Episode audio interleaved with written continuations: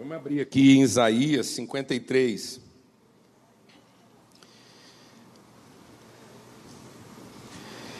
E diz assim: Quem creu na nossa pregação e a quem foi revelado o braço do Senhor? Quem creu na palavra? Quem de fato entendeu? Quem de fato teve o seu entendimento transformado por aquilo que Deus está falando? Amém? Essa é a introdução da palavra. Será que nós estamos tendo nosso entendimento transformado? Essa é a questão. Quem tem ouvidos para ouvir, ouça. Quem tem olhos para ver, que veja. Essa é toda a questão da nossa vida. Porque às vezes nós achamos que porque escutamos, ouvimos. E porque enxergamos, vemos. Nem todo mundo que enxerga, vê. Nem todo mundo que escuta, ouve. Nem tudo aquilo que Deus falou é necessariamente aquilo que Deus disse. O diabo, quando quer enganar a gente, ele usa o que Deus falou, mas que não foi o que Deus disse. Porque as coisas que Deus falou só são aquilo que Deus disse se eu estou discernindo no espírito, pelo espírito, aquilo que é o coração de Deus no que ele está falando. Então, muitas vezes eu estou escutando o que Deus está falando, mas não estou ouvindo o que Deus está dizendo. Então há um risco de que, ao escutar o que Deus está falando, eu me torne um crente. Porque isso desenvolve em mim uma crença, a crença de que porque eu escutei é o que Deus disse, e não é, é só o que Deus falou. É importante entender que aquilo que Deus disse tem que encontrar em mim ouvidos de ouvir, para gerar em mim uma fé, uma convicção inabalável, naquilo que é uma referência absoluta e não relativa. Então Deus não quer imprimir em mim paradigmas ou referências relativas, que mudam de acordo com a circunstância, mas oferecer para mim uma referência de absoluto, imutável. Essa é a fé. Porque é essa fé que vai pautar, que vai orientar, que vai matizar aquilo que é o meu comportamento. Muitas vezes, por conta do que Deus falou e que eu escutei, eu posso ser estimulado a um determinado padrão de comportamento, mas aquilo não determinou a transformação do meu entendimento. De modo que a qualquer momento eu posso escutar outra coisa que alguém falou e vou mudar o meu comportamento, porque aquilo que eu escutei anteriormente não gerou em mim uma convicção de absoluto, mas gerou em mim uma sensação de relativo. Amém, amados? Amém? Porque foi exatamente o que aconteceu com o homem. Deus falou e o homem escutou. O diabo veio e falou e o homem também escutou. Por que, que o diabo tinha ouvidos para escutar? Por que, que o homem tinha ouvidos para escutar o que o diabo estava falando? Porque ele escutou o que Deus falou, mas não ouviu o que Deus disse. Amém? Amém, amados? Então a fé vem de quê? De escutar pregações? Não. De tanto escutar pregação, você vai virar crente. E aí você vai ficar procurando cada dia um pregador melhor que te que, que, tem, que satisfaça as coceiras que você tem no ouvido. Então, gente, já que eu tenho ouvido, para ter certeza que eu estou escutando, o ouvido coça, porque senão eu vou achar que eu sou surdo.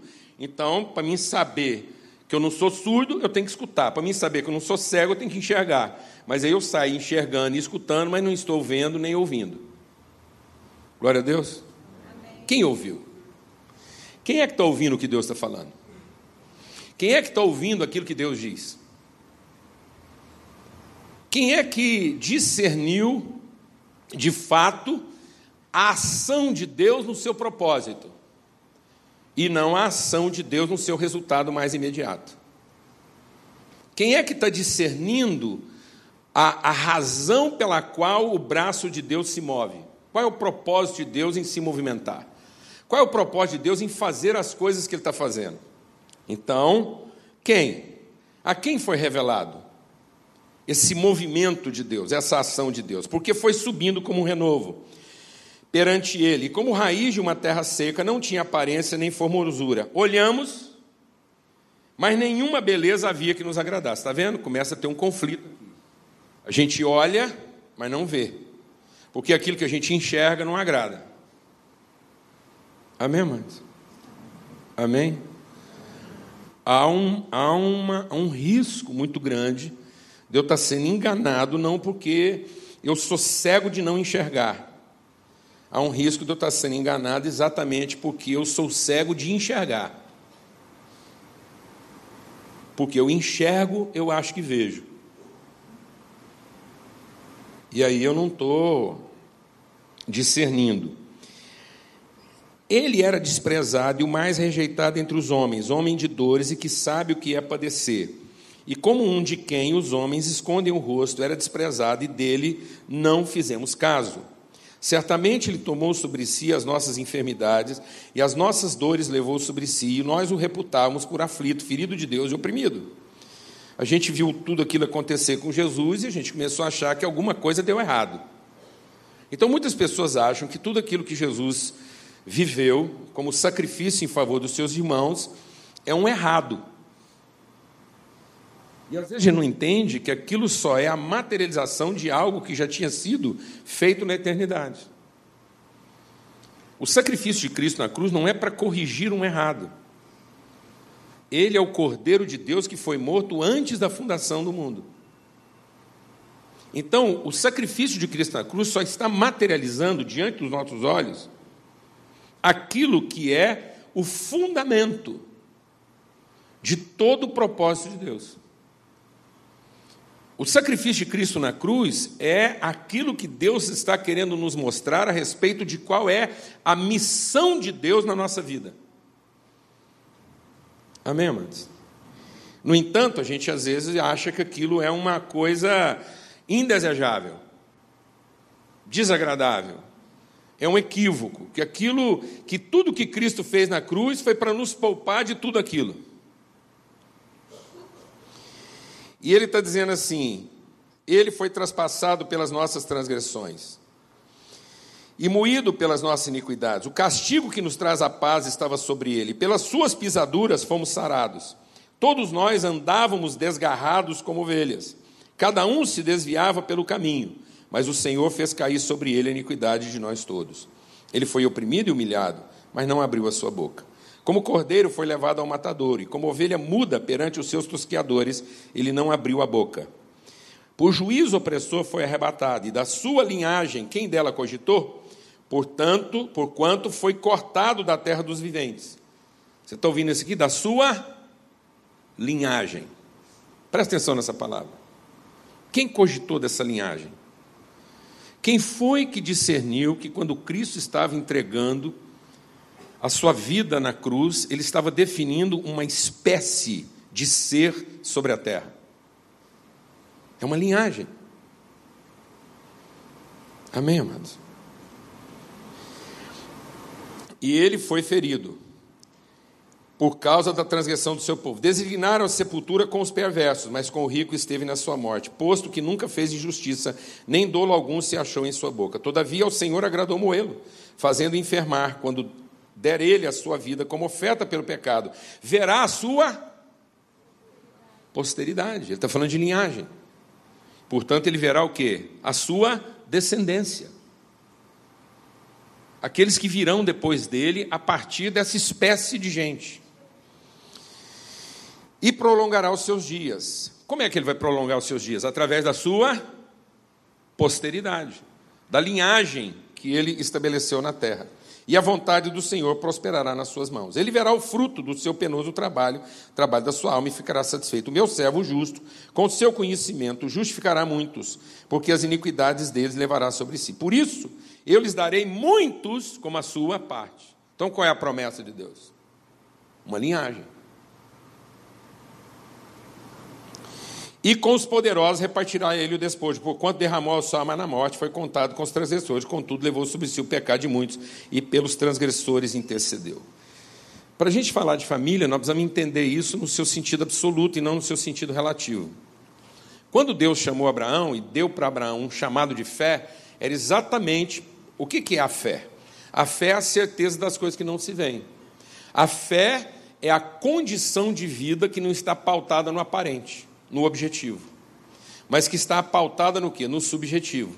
A palavra de Deus diz que aqueles que vieram antes de nós alcançaram êxito, eles tiveram uma vida bem-aventurada, ou seja, eles alcançaram o seu propósito na vida por conta da fé. Essa é a vitória que vence o mundo, a nossa fé. E o que é o viver da fé? É o viver não a partir das coisas que se veem, mas a partir das coisas que não se veem. Então nós precisamos começar a entender que o absoluto não está no aparente, o absoluto está no subjetivo, no invisível. Por isso a palavra de Deus diz que a nossa fé não se baseia naquilo que é o aparente, o visível, porque as coisas visíveis são passageiras, são transitórias, são mutáveis, mas as invisíveis é que são permanentes. Por isso, para entender família, nós temos que entender família no seu sentido subjetivo absoluto e não no seu sentido relativo aparente. Porque o que é o sentido relativo aparente de família? É parente. Por isso que Deus chamou Abraão e falou assim: sai do meio da tua parentela. Por quê? Porque parente não é família. Parente é parente. Parente é uma relação que se estabelece a partir daquilo que é o óbvio objetivo, aquilo que é o aparente. Tanto é que quando você tem dificuldades de família, você usa parente como pau de bater em doido. Você reparou isso? Bem, porque a família é formada a partir de dois o quê? Não parentes. Amém? Amém? E toda vez que você tem uma dificuldade com a sua família, que é um não parente, você usa o quê? Os parentes. É desse jeito. Eu sabia. Essa sua família, não está falando de família, está falando de parentes. Vocês, os Borges, é tudo igual. Eu sabia, o Silva não tem jeito. Não é verdade? A gente então vai lá, busca parente para bater naquilo que está desapontando a gente. Então Deus falou assim: Abraão, para que você possa ser uma benção, para que você possa ser o, aquele que encarna, que representa, aquele que está gerando a espécie de gente que eu quero colocar sobre a terra, você tem que se libertar do seu aparente, das suas relações óbvias, objetivas. E você entender isso no sentido subjetivo absoluto, aquilo que é pela fé. Por isso a palavra de Deus diz que a verdadeira filiação, o verdadeiro conceito de família não é formado a partir de vínculos carnais orgânicos, mas a partir de vínculos o quê? De adoção, de palavra assumida, compromisso assumido, palavra empenhada e não de fisiologismo. Aliás, a palavra de Deus diz que aquilo que a gente gera a partir da nossa carne é o que vai perseguir aquilo que Deus quer gerar a partir do espírito. Então, enquanto nós tivemos essa confusão de que parente é família, esse conceito parental que nós temos vai perseguir, vai obstacular, vai impedir que eu conheça e entenda e, e, e tenha visão para que aquilo que é a missão de Deus. E qual era a missão de Deus? A missão de Deus, o propósito, tudo que Deus fez, tinha um único, exclusivo e absoluto propósito: formar uma família. A palavra de Deus diz que tudo que está colocado na terra e que, que, e que e pode ser transmitido de forma vital, essa transmissão, essa, essa capacidade geracional, gera filhos segundo a sua espécie. Então, tudo que foi criado antes do homem é de uma espécie. Até que o ser humano foi criado por Deus, e Deus revela que o ser humano é de uma espécie única. Qual é a espécie do ser humano? Não é a espécie humana, é a espécie divina. Porque a condição de criar essa forma humana de ser é que esse homem fosse a imagem de uma semelhança divina. Então Deus está colocando na terra, no meio de todas as coisas criadas e que vão reproduzir segundo a espécie, uma espécie distinta. Por isso que há uma interrupção no processo da criação. Até o homem é haja, haja, haja. Deus, Deus criou todas as coisas segundo o seu poder. Até que na, na criação do homem está implícita não apenas a capacidade de Deus de realizar coisas, mas está transmitida a natureza de Deus. Então, essa forma humana de ser não é para revelar o poder de Deus. Para revelar o poder de Deus, um frango pode fazer isso. Uma baleia, um capeta pode revelar o poder de Deus. Mas para revelar a natureza de Deus e a sua vontade, só alguém que corresponde ao propósito de Deus de gerar uma forma humana de ser. Glória a Deus, amado. Então Deus não está gerando um ente humano. O frango é um ente galináceo, entendeu? Amém? Um cachorro é um ente canino. Mas o homem não é um ente. Ele não é um substantivo animal. Ele é um verbo encarnado, é uma forma humana de ser que revela a espécie divina de ser. Exclusivo. Por isso que nem todo o homem é ser humano. Entendeu? Então tem muito homem, mulher que é um ente humano. Por isso que entre os entes humanos, cada um escolhe de que espécie quer ser. Então não tem que ficar aqui discutindo espécie. Gênero. Isso é uma perda de tempo. Isso é perda de tempo ficar discutindo gênero. A igreja sempre entra atrasada nessas discussões. Enquanto a igreja está discutindo se só tem dois gêneros, a psicologia mundial já definiu 120. Igual a ver se você aguenta um barulho desse. Quanto tempo nós vamos gastar aqui para definir aqui 120? Vamos economizar, mas Quantos habitantes tem a Terra? Só de ente humano. 7 bilhões. Então, de quanto gênero nós estamos falando na Terra? 7 bilhões, porque cada um que seja o que quer ser, ué. ninguém tem nada com isso.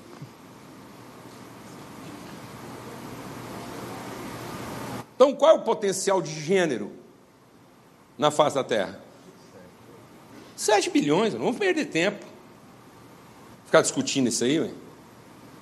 Isso é para quem quer enxergar ou escutar. Glória a Deus. Irmão.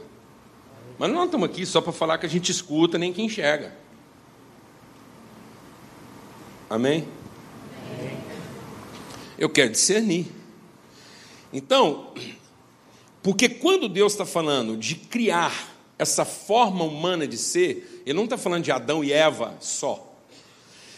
Adão e Eva são a semente, a forma primeira explícita daquele que é a imagem. Essa forma humana de ser na sua plenitude é Cristo e a igreja. Então, essa é a imagem. Por isso que Cristo é o nosso Salvador. Cristo não é só o nosso Salvador porque ele resolve a nossa problemática circunstancial. Cristo não é o Salvador porque ele me fez enxergar. Cristo não é o Salvador porque ele, ele, ele, ele curou o cego de nascença. Ele não é o Salvador porque fez o paralítico andar. Cristo é o Salvador porque ele traz luz à humanidade, porque ele nos revela o que, que é a condição humana de ser segundo a missão de Deus. O que, que é que Deus tem como missão? O que, que é que Deus quer fazer? Que Deus diz façamos, e ele fez. Qual foi a única coisa que Deus estabeleceu para ele que faria? O que, que Deus está engajado em fazer, amado? Uma única coisa. Amém? O propósito de Deus não era fazer a galinha, a árvore, o tomate, o abacate, não. O propósito de Deus é, ao, ao criar essas coisas, isso, seu ambiente,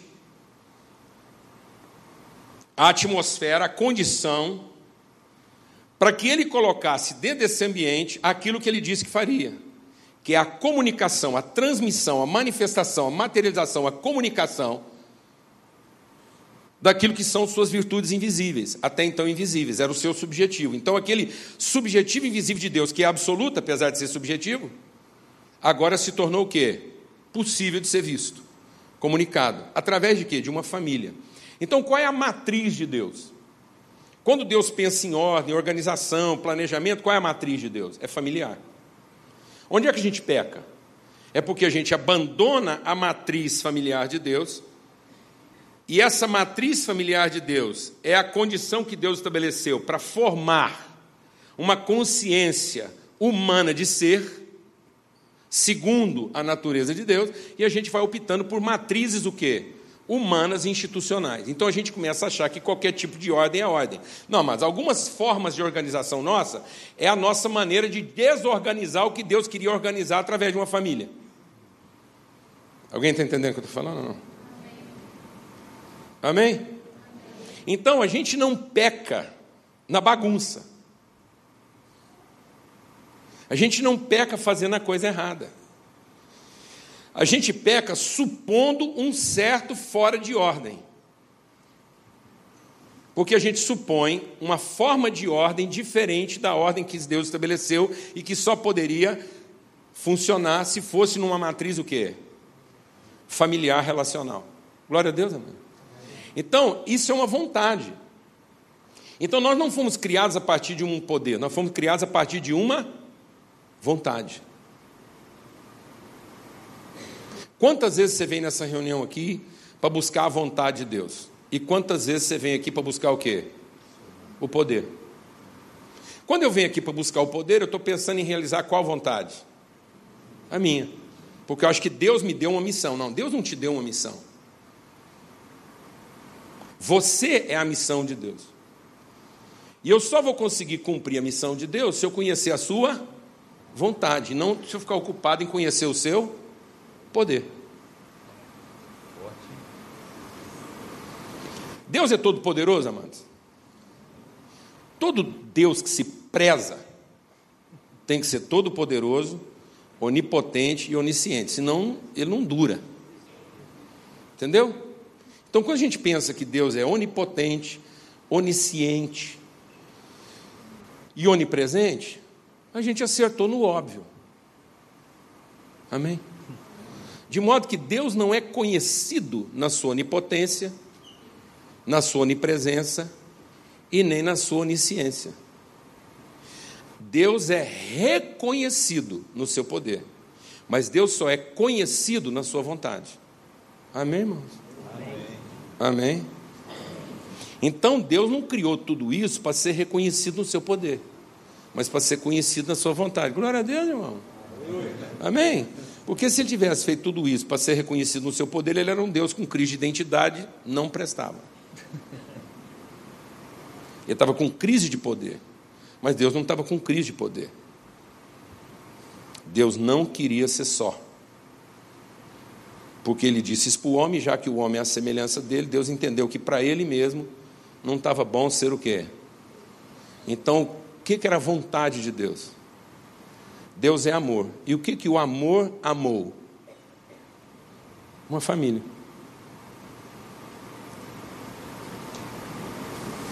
Amém? Irmão? Glória a Deus. Por isso Deus é uma comunidade. Por isso Deus só pode ser conhecido na relação, que é o seu espírito. Por isso que é o espírito de Deus, a comunhão. Então Deus não pode ser conhecido fora da comunidade, da relação. Porque toda missão de Deus era criar uma comunidade.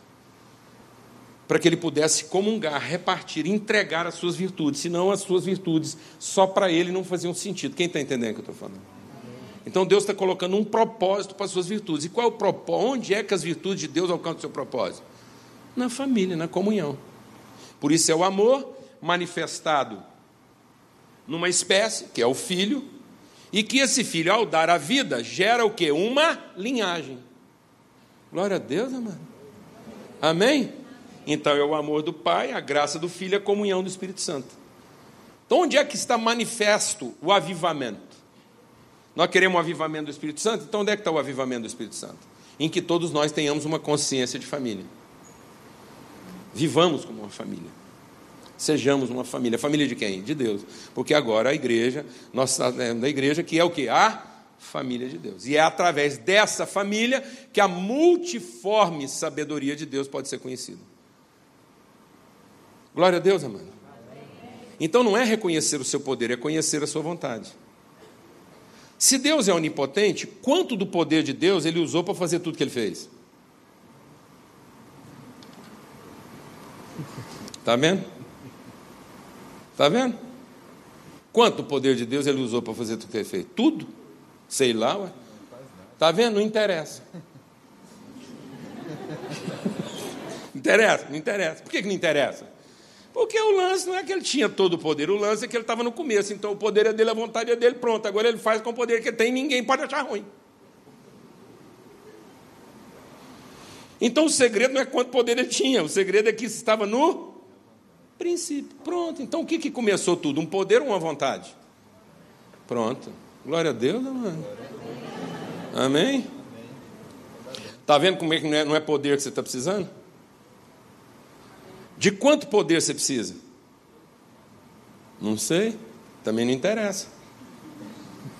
O que, que interessa?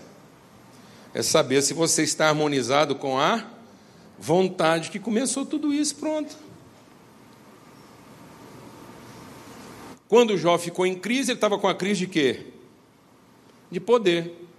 E Deus falou para Jó: Você está ficando é doido. Vem cá, conhece a minha vontade. Você vai saber que a minha vontade não pode ser contrariada. Você alinha com a minha vontade, começa a pensar nos outros, passa a preocupar com você mesmo. Você vai se tornar essa forma humana de ser. Aleluia, irmão. Amém. Amém? Você vai começar a ser dessa espécie. Olha coisa linda. Amém? Por isso a palavra de Deus diz que Cristo é o Verbo de Deus que se fez carne. Por isso, dentro dessa linhagem, essa família, que é a missão de Deus, Deus falou assim: eu vou formar uma família para mim. Mas para formar essa família, eu vou criar o ambiente onde essa família pode ser o quê? Formada. Então, todas as condições para que essa família seja formada no ambiente próprio, que essa família tenha todas as condições de ser aquela família que Deus quer que ela seja, estava lá. Por isso que quando Deus chamou Abraão, chamou ele para ser o quê? Uma religião, uma denominação, um ministério? Não, ele chamou Abraão para ser o quê? Pai de quê? Muitos filhos. Para que através dele quem fosse abençoado? Os ministérios, as igrejas, as denominações? Não, para que através dele quem fosse abençoado? As famílias. Ora, não seria mais fácil Deus dizer, ó, oh, então através de ti serão benditos todos os indivíduos? Não. Por que, que Deus não disse que seriam benditos todos os indivíduos, todos os crentes? Porque se Deus tivesse dito que seriam benditos os indivíduos, não estariam incluídas as famílias. Mas uma vez que Deus diz que estão benditas as famílias, estão incluídos os indivíduos.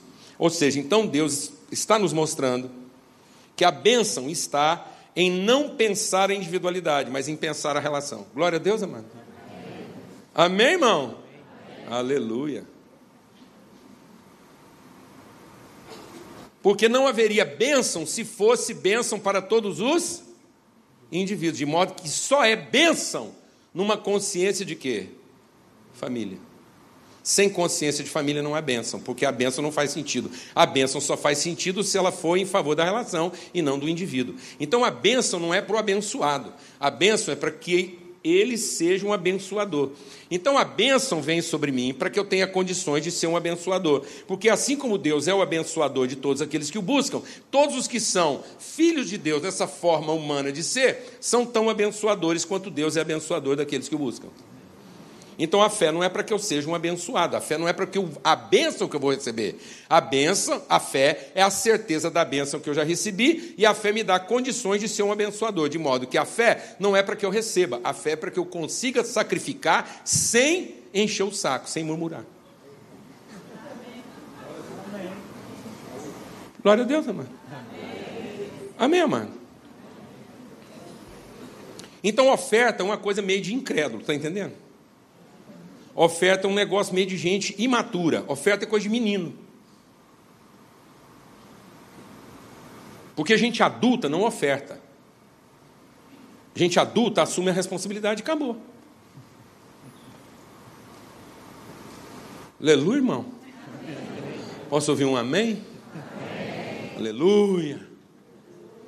Ou tem algum pai de família aqui que, quando trabalha para morrer, depois põe comida na mesa, quer que os filhos façam uma reunião de oração para agradecer o sacrifício dele, porque ele está dando uma oferta para a família. Nem quero comer na sua casa. Mas é desse jeito que a gente ensina na igreja. Eu falando, tem hora que a gente se comporta no culto, eu vou falar um negócio, mano.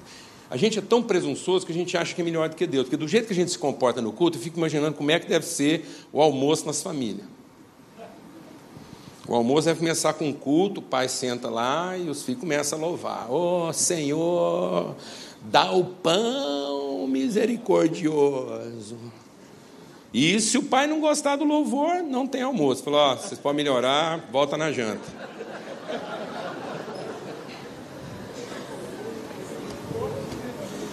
Acho que tem umas casas de crente lá que os filhos têm que comparecer com o dízimo antes de comer. E dependendo do tanto de dízimo que ele dá, ele pode comer dois bifes.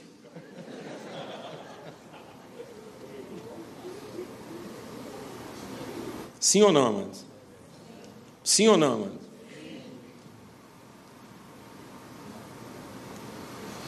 Então a fé é uma consciência de natureza e não um desejo de benefício. Fala devagar. A fé é uma consciência de natureza e propósito e não um desejo de benefício. Quem deseja o benefício é crente. Quem tem consciência de propósito e natureza é justo. Então a fé não é para formar um crente, a fé é para formar um justo.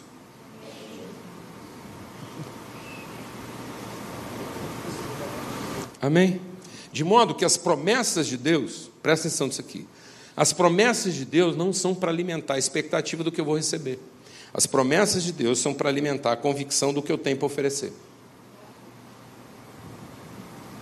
Falar devagar. As promessas de Deus não são para alimentar a expectativa do que eu posso receber. São para alimentar a convicção e a certeza do que eu tenho para oferecer. Então, quando eu vou para a Bíblia, não é para buscar o que eu posso receber de Deus. É para ter a certeza do que eu tenho para oferecer em cada situação onde é que eu estou enfiado.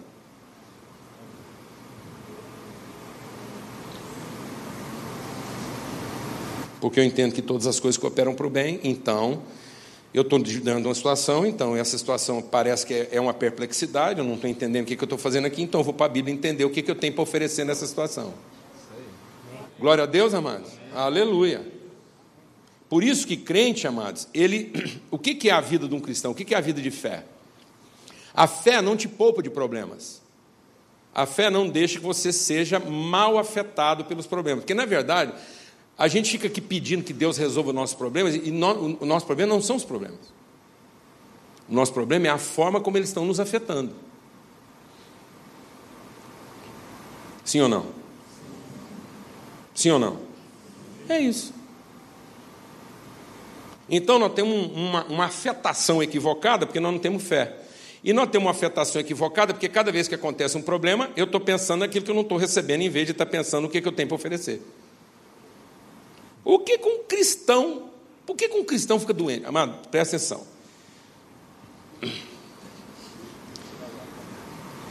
A obra da cura, ela tem dois propósitos. Tem o propósito do incrédulo para livrar ele da incredulidade. E tem a obra na vida do cristão para que ele cumpra o seu propósito. Glória a Deus. Mas Deus cura sempre. Mas nem sempre sara. Amém? Glória a Deus. É, porque essa cura física objetiva é para tratar a nossa incredulidade. Mas quando eu já sou uma pessoa convertida, eu tenho que entender o propósito está passando aquilo para eu não ficar doente da alma. Porque ninguém vai salvar o corpo, está entendendo? Por mais que você já tenha passado em umas 20 curas, vai morrer. Entendeu? Então o cara, ah, tive uma experiência com Deus, fui curado agora, vai morrer. Então não adianta. A gente salva aquilo temporariamente para cumprir um propósito, mas enfim, vai morrer. Entendeu? Agora, eu preciso saber, foi igual Paulo. Então agora, o que, que Deus quer tratar na minha alma? Então o que, que um cristão fica doente?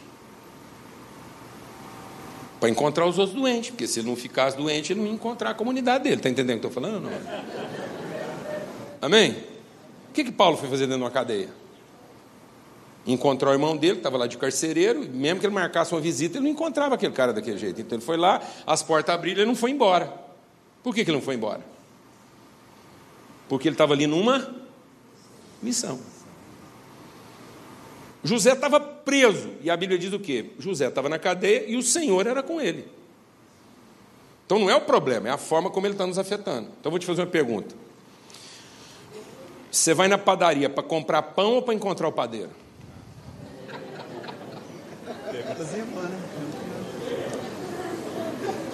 Se você continua indo na padaria para comprar pão, você é incrédulo. Ou crente. Mas você já entendeu que o assunto não é o pão, que o pão é só o pretexto para encontrar o padeiro, agora você é um cara movido de fé. Amém? Porque agora você não vai necessariamente na padaria que tem o melhor pão. Às vezes, pelo contrário. Você até resolve comprar na padaria ruim, porque lá tem um irmão que precisa melhorar o negócio. Está entendendo o que eu estou falando? Não.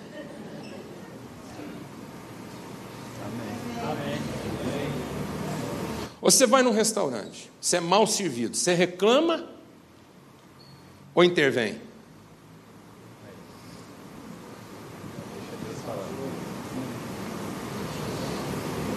Você chama o garçom e fala assim: companheiro, é o seguinte, vamos melhorar seu negócio, porque está ruim.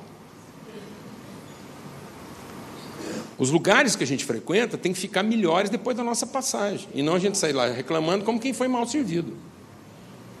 Se você foi num restaurante e sai de lá reclamando, esse restaurante não viu luz. Porque você não foi lá para encontrar o irmão, você foi lá para ser bem servido. Glória a Deus, amados. Porque a matriz é o quê? Familiar. Porque quando você foi num restaurante e o garçom que estava servindo estava servindo mal, ele é o que seu? Irmão. E é um irmão que está com problema.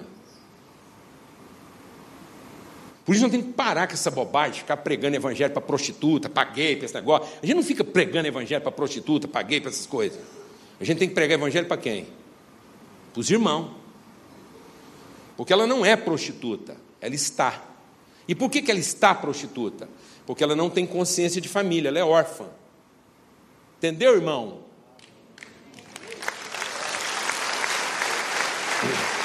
Então alguém tem que ir lá levar a revelação. Mas não, a gente quer que ela se converta da prostituição para depois chamar ela de irmã. Ó, quase que eu usei a palavra. Isso não é justo, mas a palavra que eu queria usar era outra. Entendeu? Não pode. É um abuso.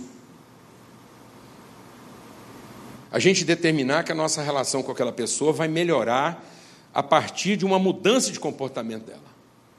Nós estamos salvando quem nessa história? Nós estamos salvando quem nessa história, amados? A gente mesmo. Nosso padrão religioso. Então nós estamos querendo chamar ela da família depois que ela virar parente?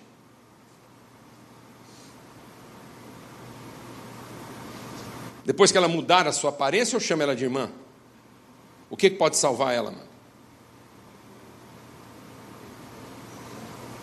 É eu chamar ela de irmã antes dela mudar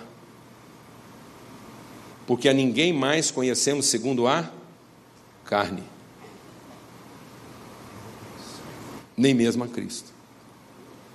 Por isso, ninguém tem maior amor do que esse, do que aquele que dá a vida pelos seus irmãos. E a gente pensa que irmãos é os parentes. Vendo o seu irmão, eu já imagino que isso já, já delimitou vendo o seu irmão passar necessidade. Então ele não é meu irmão, ele está passando necessidade, não tem nada com isso. Se fosse um irmão, eu tinha. Quem disse que ele não é irmão? E por que, que ele ainda não é irmão? Porque ninguém foi lá chamar as coisas que não são como se já fossem. Isso é fé, amado. Fé não é chamar alguma coisa que agora é, porque agora é. Fé é a certeza daquilo que ainda não se vê. É chamar as coisas que não são como se já fossem. Isso é fé. Então a fé não é o que eu vou receber, mas a fé é a certeza do que eu tenho para oferecer. Então, quando a palavra de Deus está falando, a fé é a certeza das coisas que ainda não se veem, as coisas que ainda não se veem é meu próprio respeito. Fé é para ter certeza que eu tenho coisas para oferecer que eu mesmo não sabia que tinha. Até que eu estou dentro de uma situação que aparentemente parece ser uma situação o quê? Que não tem beleza, eu não vejo beleza naquilo, aquilo não me agrada, mas apesar daquilo não me agradar, é aquilo que Deus está chamando de belo. Porque nós estamos contaminados por uma coisa aparente. Então, Jesus, o Cristo, ele é o Verbo encarnado de Deus. De modo que quando nos deu, Deus nos deu um nome, deixa o Espírito de Deus ministrar o seu coração. Quando Deus nos deu um nome, esse nome não é substantivo. Esse nome é verbal. Faz toda a diferença. Então, o nome que Deus nos dá é um nome verbal.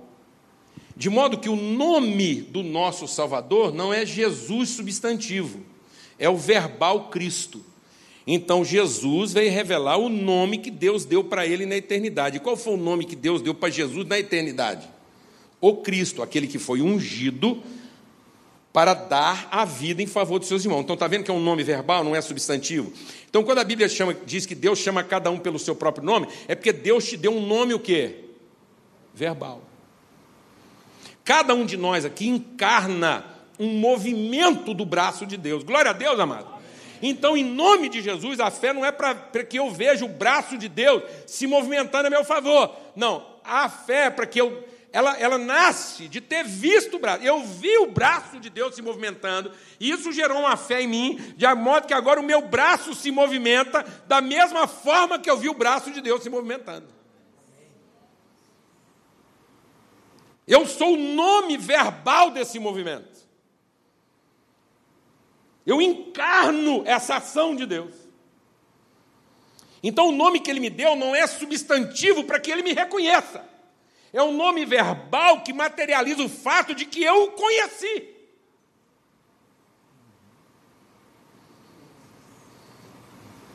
Eu conheci Deus no seu nome, quando eu vi o amor de Deus se movimentando a nosso favor, e agora isso, isso me dá uma personalidade.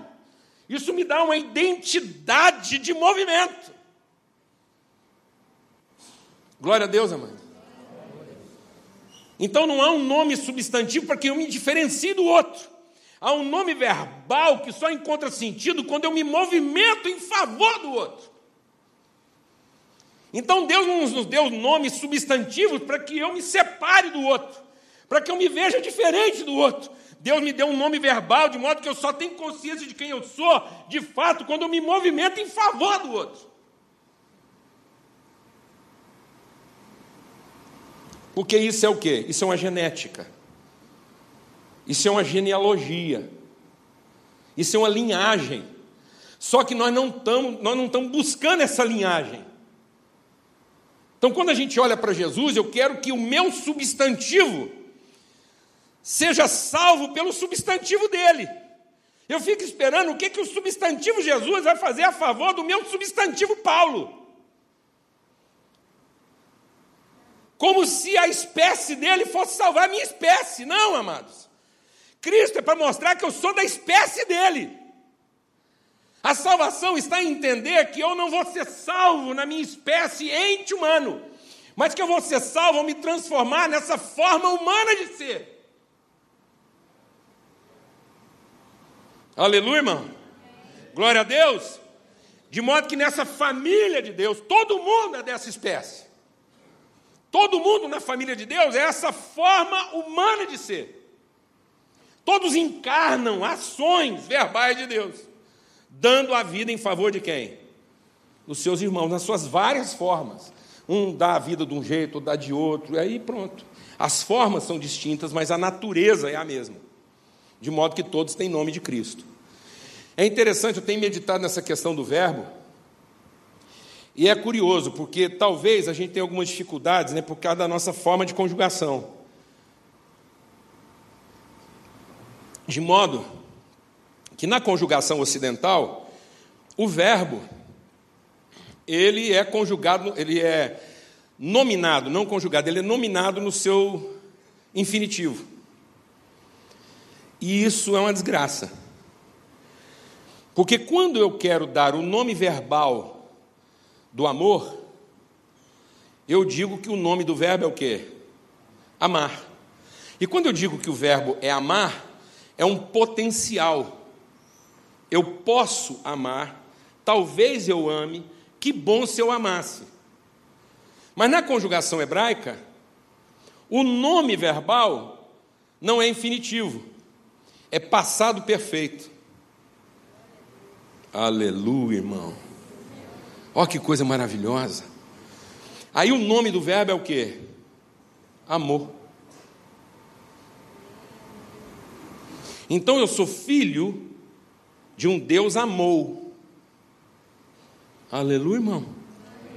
De modo que, como filho de Deus, eu não estou pensando aqui se eu vou amar, que bom se eu amasse, talvez eu ame. Glória a Deus. Então, o meu casamento não vai ser um casamento bem sucedido se eu penso que o verbo é amar. Mas o meu casamento será bem sucedido se eu penso que o verbo é o quê? Amor, acabou. Isso é amor. Você entrou nisso não porque você está querendo amar, ou porque você gostaria de ser amado, glória a Deus. Isso é amor. Por isso que Deus não tem prazer naqueles que estão sempre retrocedendo como se isso fosse futuro. Quem ensinou a gente a conjugar isso no futuro? Quem ensinou a gente a conjugar as coisas numa perspectiva de futuro? O diabo, porque foi o diabo que disse: no dia em que você fizer, então você será. Foi o diabo que colocou o verbo no infinitivo. Está vendo a cilada? Porque para Deus o verbo estava na origem. Deus amou. Nós não estamos aqui orando para que Deus nos ame. Nós não estamos aqui cantando para que Deus nos ame. Nós não estamos aqui dando oferta para que Deus nos ame mais. Nós fazemos isso em resposta à forma como Deus nos amou. E quando entregamos as coisas, louvamos, damos dinheiro, fazemos qualquer outra coisa, é porque nós não estamos querendo saber se vamos amar. É porque nós já amamos. É um passado perfeito. Amor, continua amando e vai amar para sempre.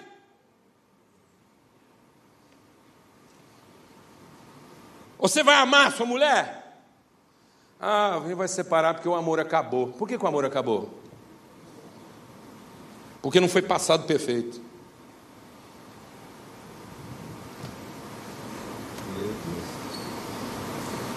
Porque se fosse passado perfeito, não acabava. Amém, irmãos? Amém? Amém. Então eu não estou procurando formas de amar. Eu estou procurando forma de revelar que eu já amei.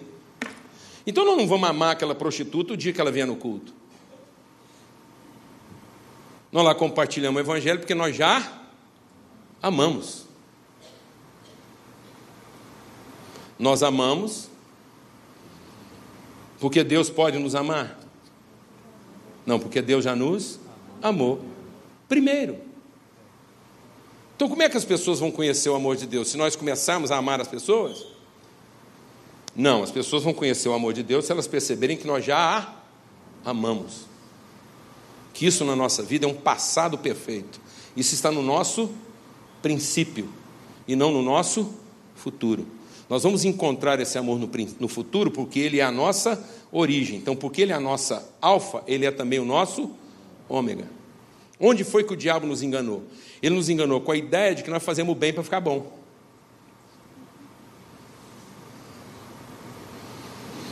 Então, essa coisa de fazer o bem para ficar bom é do capeta.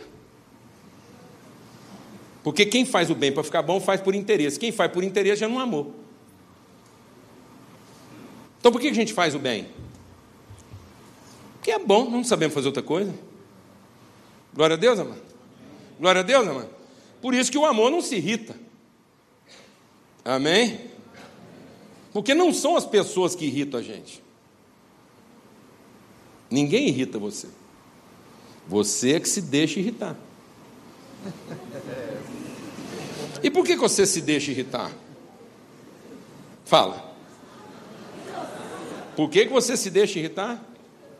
Porque você não amou, é. você ainda está querendo ver se ama. Se ele se comportar bem, se ama. Se não comportar, você fica irritado.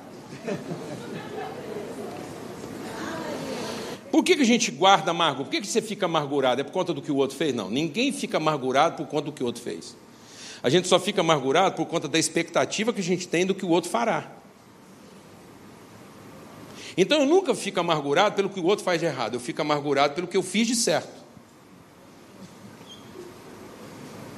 Eu fiz uma coisa certa na expectativa de que eu vou merecer um certo correspondente do meu certo. Na medida em que eu fiz o certo e não tenho correspondente do meu certo, eu estou magoado. Porque o negócio foi ruim. Quem está entendendo o que eu estou falando?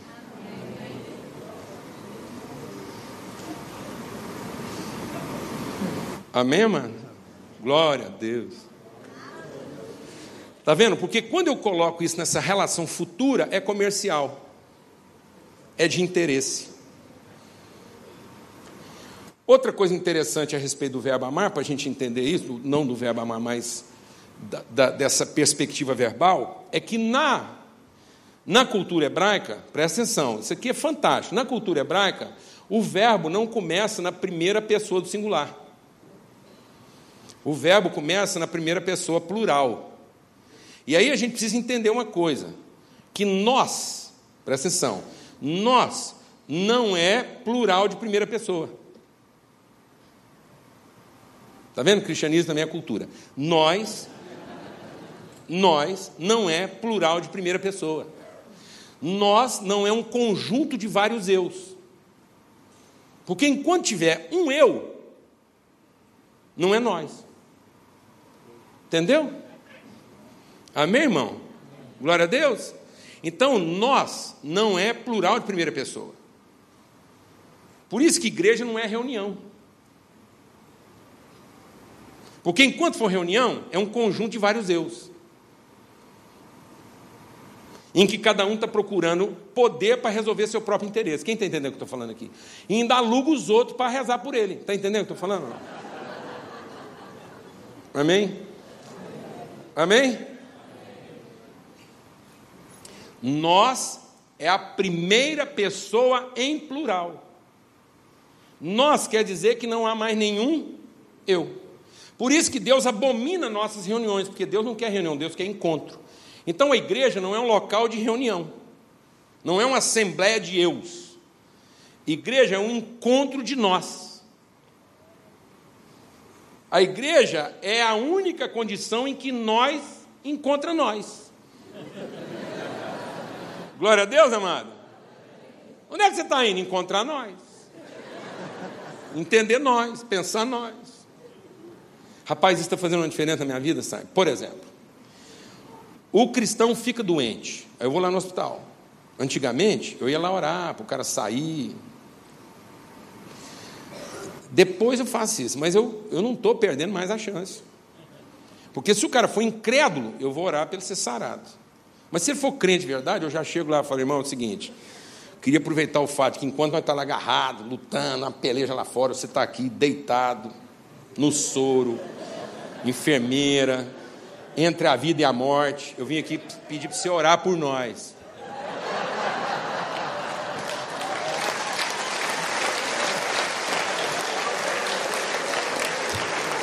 Porque lá fora não está dando nem tempo.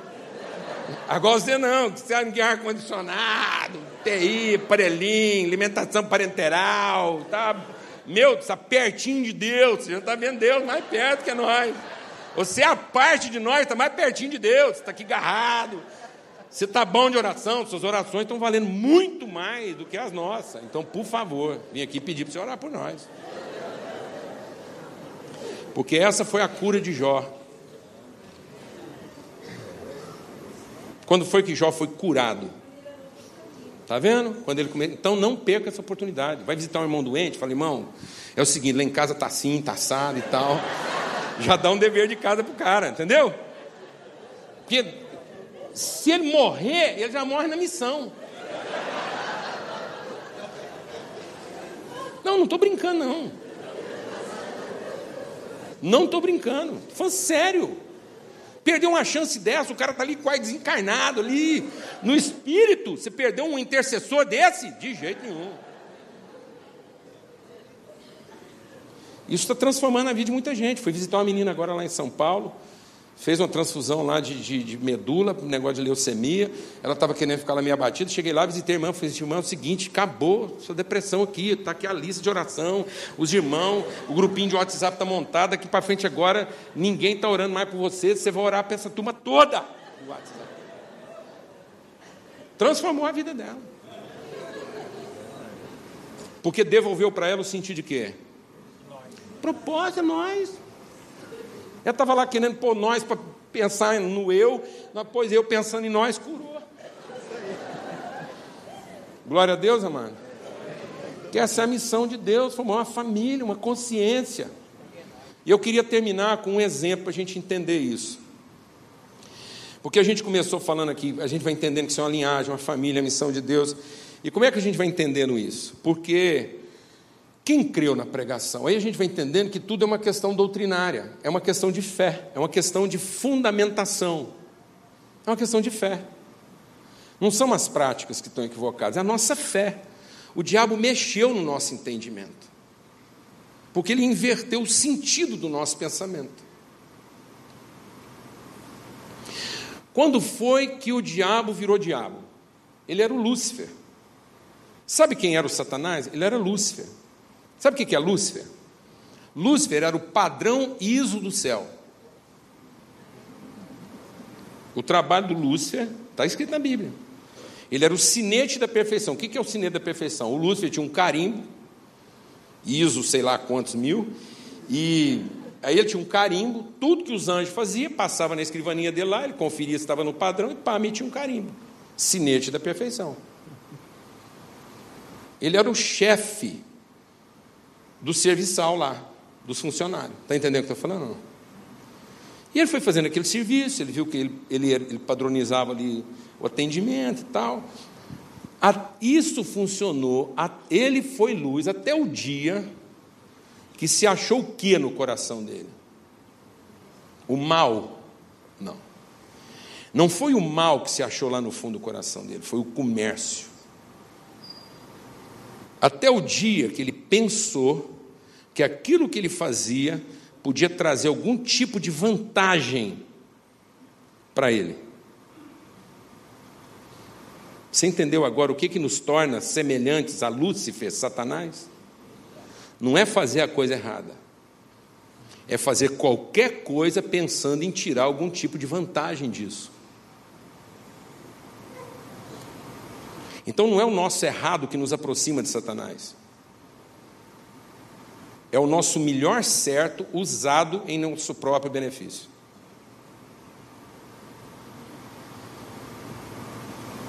Que não é para a comunidade, é para a individualidade. Então, no dia em que entrou comércio nele, ele virou Satanás.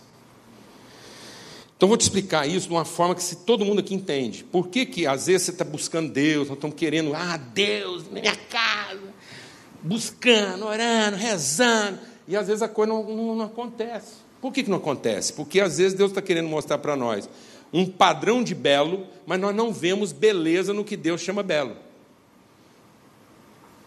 A gente enxerga, mas não vê.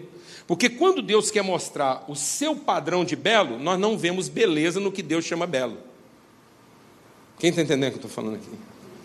Porque nós precisamos ter essa honestidade de entender que quando Deus quis revelar sua beleza através de Cristo, nós não vimos beleza em Cristo. Porque às vezes nós não estamos vendo beleza em Cristo, nós estamos vendo benefício.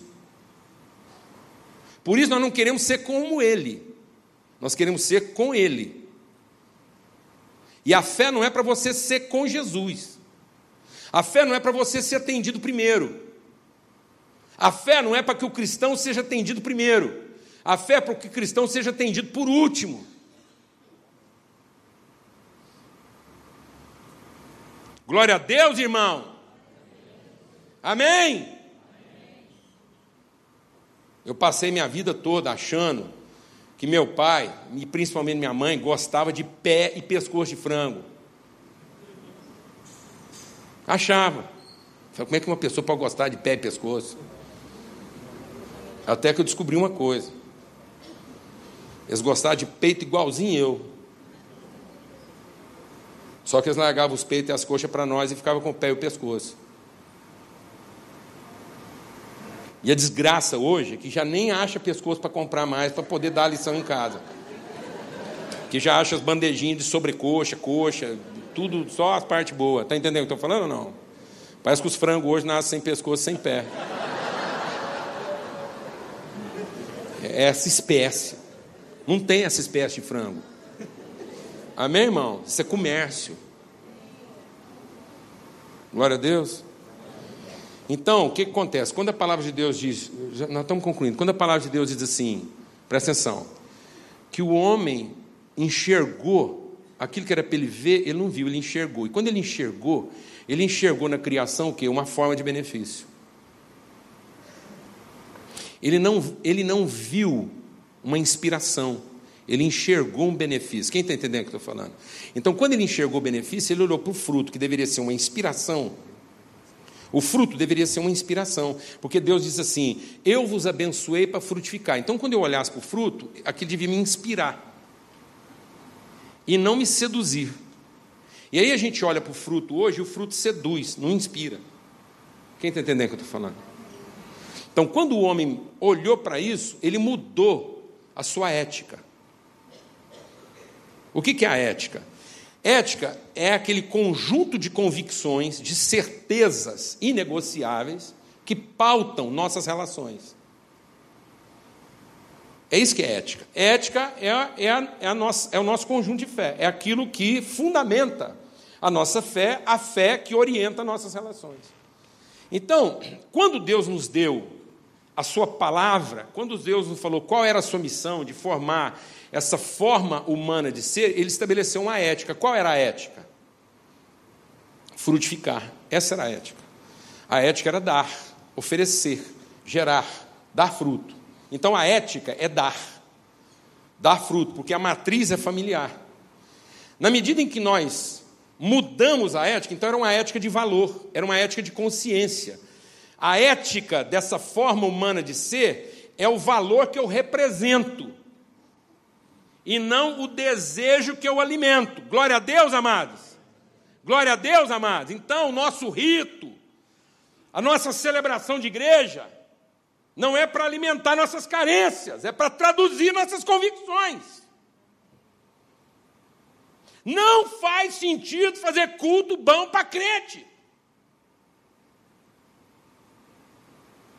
Só perda de tempo. Entendeu, irmão? Entendeu? Liberar os irmãos.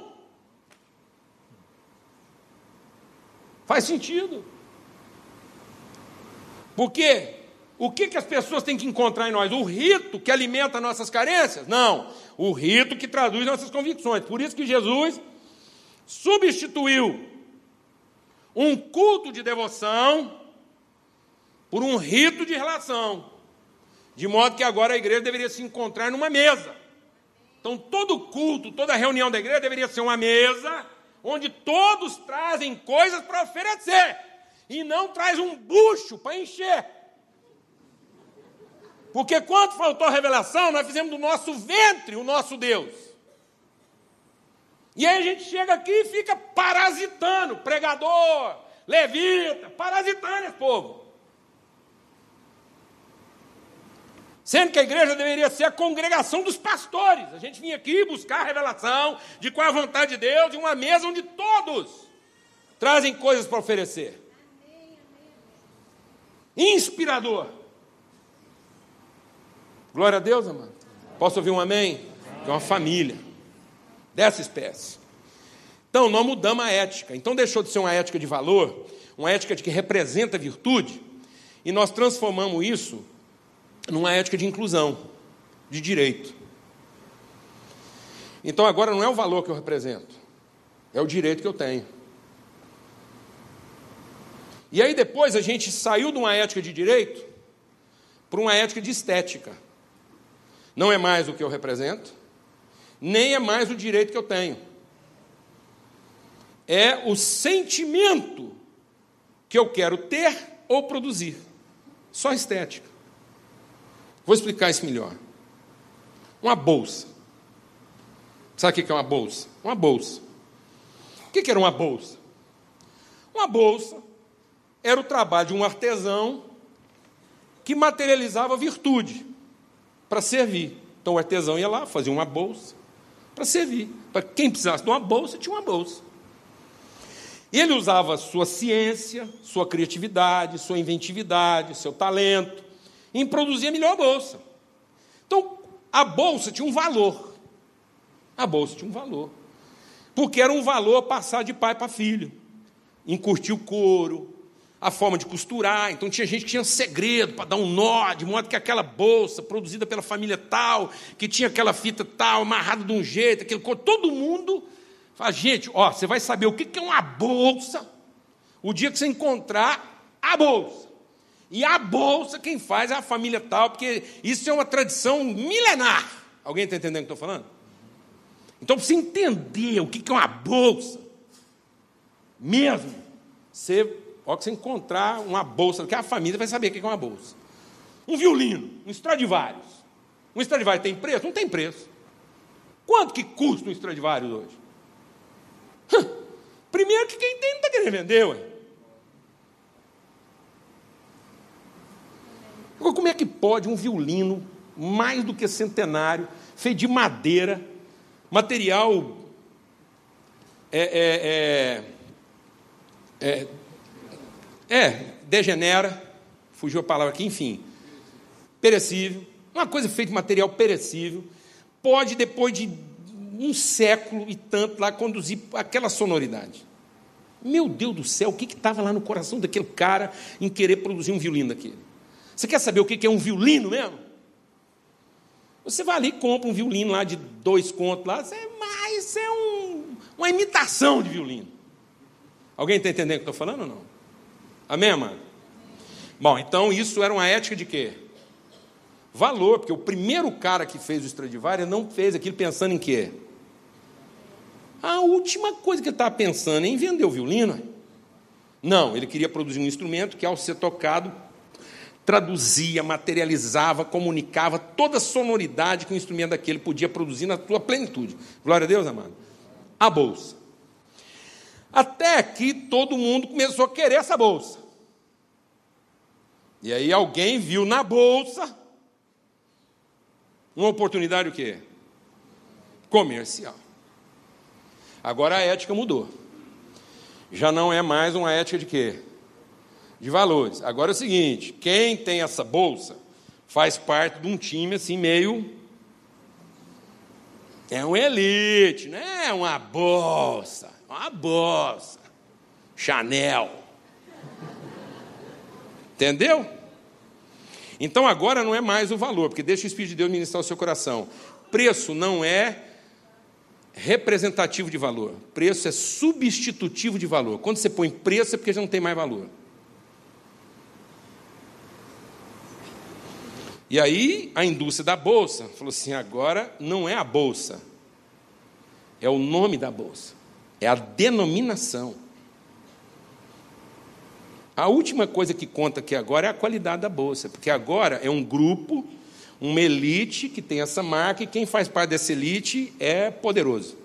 Alguém está entendendo o que estou falando aqui? Então agora não é o que eu represento, é aquilo que eu vou fazer para fazer parte do tal grupo. No dia em que você fizer, então você serve. No dia que você tiver uma bolsa Chanel, as pessoas vão te respeitar. Entendeu? Eu sei que aqui ninguém entendeu o que estou falando. Depois você vai lá e vê se você descobre o que é uma bolsa Chanel. Então agora, a indústria faz uma bolsa de plástico. De plástico. Você está me escutando? Plástico. Pode dar o nome que você quiser, mas aquilo é plástico. Entendeu? Uma bolsa de plástico que por conta daquela marca e por conta de uma ética de inclusão, aquilo vale 10 pau, plástico.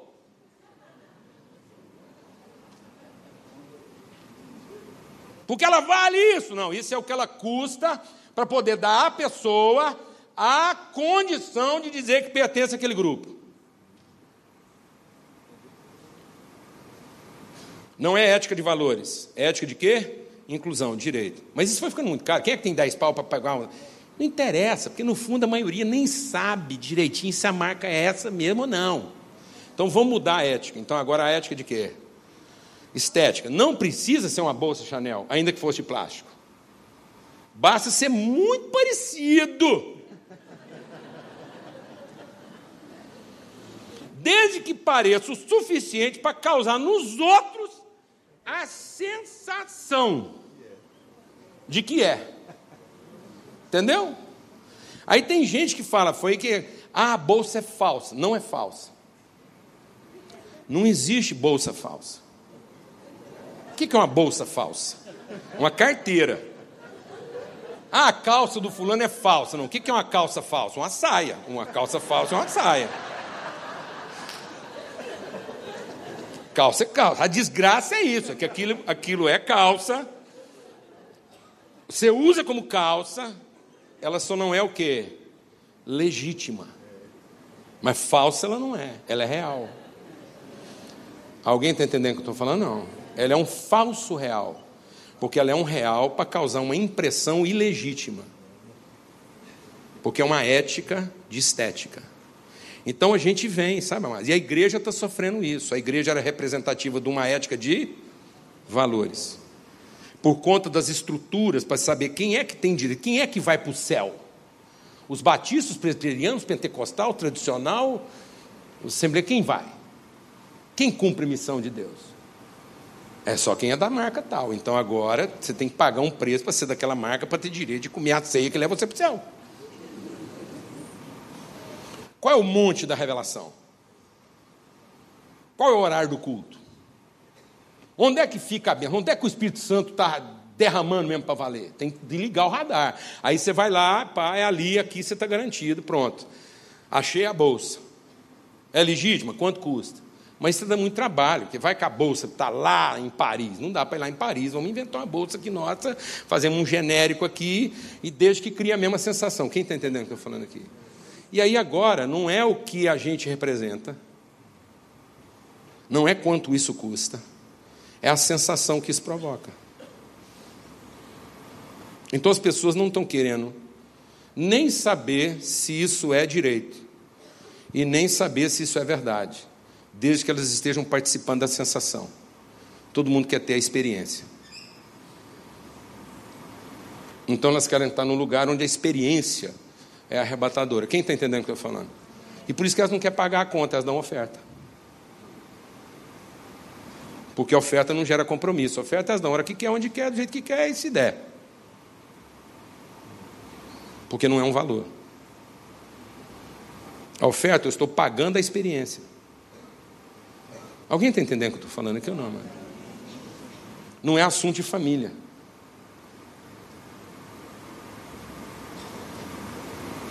Se o irmão seu precisar de ajuda, você dá uma oferta para ele? Não, isso é um valor. De modo que quando a gente entra nessa ética de estética, eu estou gastando aquele tempinho que eu. Então, quando a gente entra nessa ética de estética, amém, amados?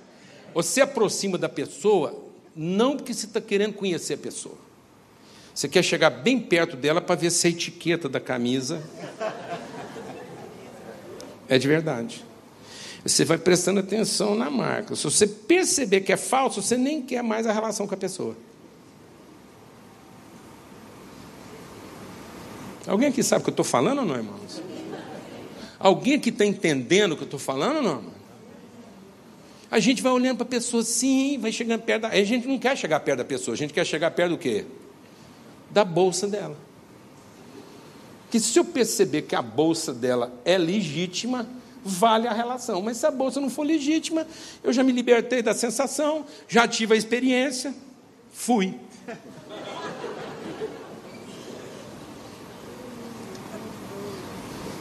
É uma desgraça. Isso é o capeta. Você nem sabe se a bolsa foi roubada.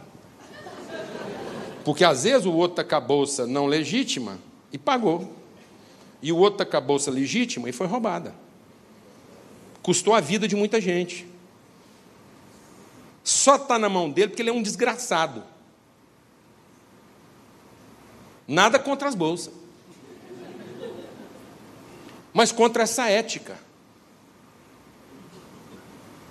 Porque isso entrou na cabeça da gente, porque foi a ética da Eva. Viu, viu nada, enxergou que aquilo podia dar algum tipo de benefício, quis adquirir o direito e depois ter a experiência. E se contentou com a experiência. com a falsa sensação que tinha o direito. E a falsa sensação do direito deu a falsa sensação de que ela representava alguma coisa. Ah, porque eu estou tendo a experiência, eu tenho o direito? Porque eu estou vivendo a experiência, eu tenho direito de ir para o céu? E porque eu tenho direito de ir para o céu, eu estou representando alguma coisa? A minha certeza de céu diz que eu estou representando Deus na terra? A minha certeza de salvação futura diz que eu sou salvação presente. Ou é exatamente a minha sensação de salvação futura que está me isentando de ser salvação presente? Onde eu, pela bolsa, já determino quem é que vai para o céu e para o inferno.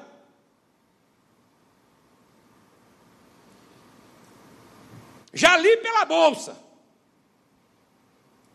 Só pela experiência eu já sei se é de Deus ou se não é. Se é do capeta ou se não é. Isso não é família. Isso não é uma ética de valores. Isso não diz a verdade que nós representamos. Me dá aí o pratinho, por favor. Então Deus está nos apresentando uma outra ética. Porque a gente a gente chama isso de belo. Para nós, isso aqui é o belo. A gente só vê beleza assim. E onde foi que Deus viu beleza?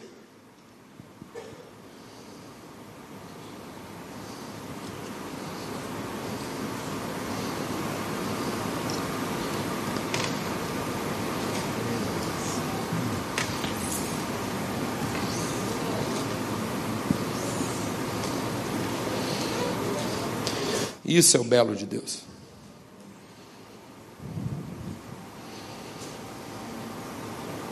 É aqui que Deus vê beleza. E é aqui que a gente. Pode comer, irmão, é santo. Não, porque se não comer não faz sentido. Amém? Porque senão não, senão não há beleza.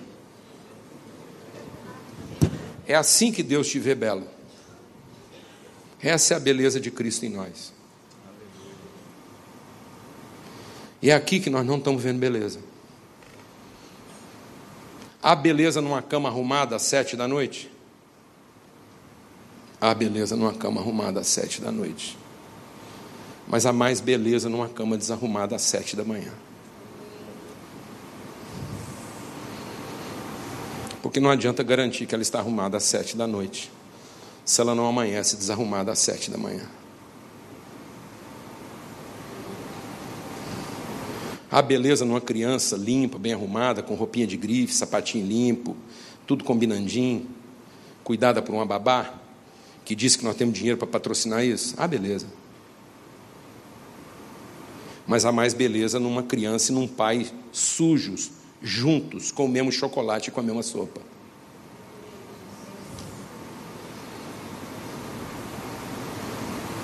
E hoje a gente vê as crianças bem arrumadas. E há beleza no fato de que eu consegui dinheiro para deixá-la bem arrumada.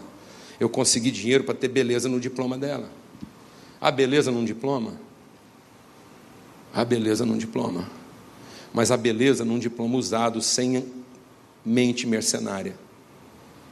Num diploma que não é usado para ganhar dinheiro, mas para servir pessoas. E é nisso que nós não estamos vendo mais beleza. É lindo ver uma criança bem arrumada, mas é desgraçado ver que quem está sujo com a sopa dela é a babá e não a mãe.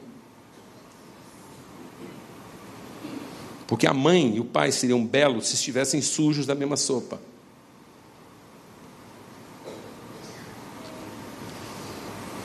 Amém, amados? Amém, irmãos? Então, em nome de Jesus. Eu queria terminar com um cântico que por sinal foi escrito por um padre. E a gente cantava muito quando era jovem. Que a beleza de Cristo se veja em mim, toda sua admirável pureza e amor. Ó oh, tu chama divina, todo meu ser refina, que a beleza de Cristo se veja em mim. Amém. E qual é a beleza de Cristo em nós? É sermos família. Pensarmos família. Vivemos família. Sermos a família de Deus na terra. De modo que você vai para casa agora não pensando o que sua família pode dar para você, mas em tudo aquilo que você tem para oferecer para ela. É bonito chegar numa casa e ver uma bandeja assim. Mas seria muito mais belo chegar numa casa e ver uma bandeja cheia de cascas assim. Eu ainda não vi louça decorativa assim. Eu só vejo louças decorativas assim. Então eu quero te dizer uma coisa: se tiver que fazer uma estátua sua ou minha, se um dia você quiser fazer uma estátua minha para colocar em algum lugar, faça uma estátua assim. Mas pelas misericórdias de Deus, não faça uma estátua assim. Amém. Porque a melhor imagem que nós temos de Jesus na vida não foi ele curando um paralítico, foi ele dando a vida na cruz. E aquilo não é para que eu o admire, aquilo é para que eu queira ser como ele para que aquela não seja a imagem dele, mas que aquela também seja a minha imagem, a nossa imagem. Amém? Para que assim como ele foi para a cruz dele, cada um de nós também vá para a sua cruz. Cristão pode carregar crucifixo? Pode. Com imagem, preferencialmente. Se tiver que arrumar um crucifixo, arruma um com imagem mas a sua. Pega um crucifixo, manda esculpir a sua imagem, prega nele e pendura no pescoço. Porque todo mundo vai olhar para você e saber que você é uma pessoa crucificada. E alguém que olhar para você e perceber que você é uma pessoa crucificada não vai ter medo de você.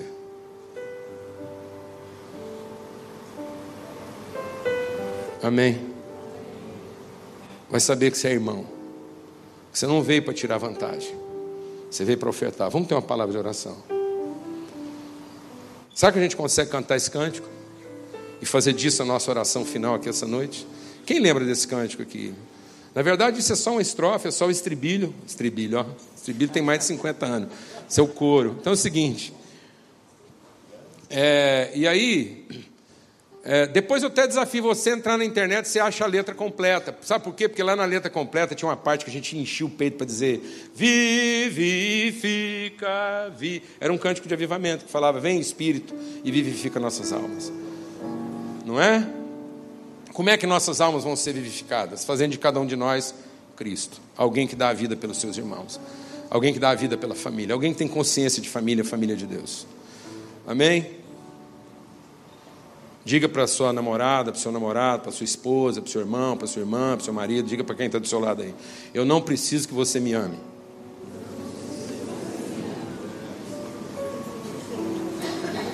Aleluia. Amém? Amém? O verbo para mim agora é amou. Amém? O verbo para mim agora é amei. Te amei. Assim como Deus me amou.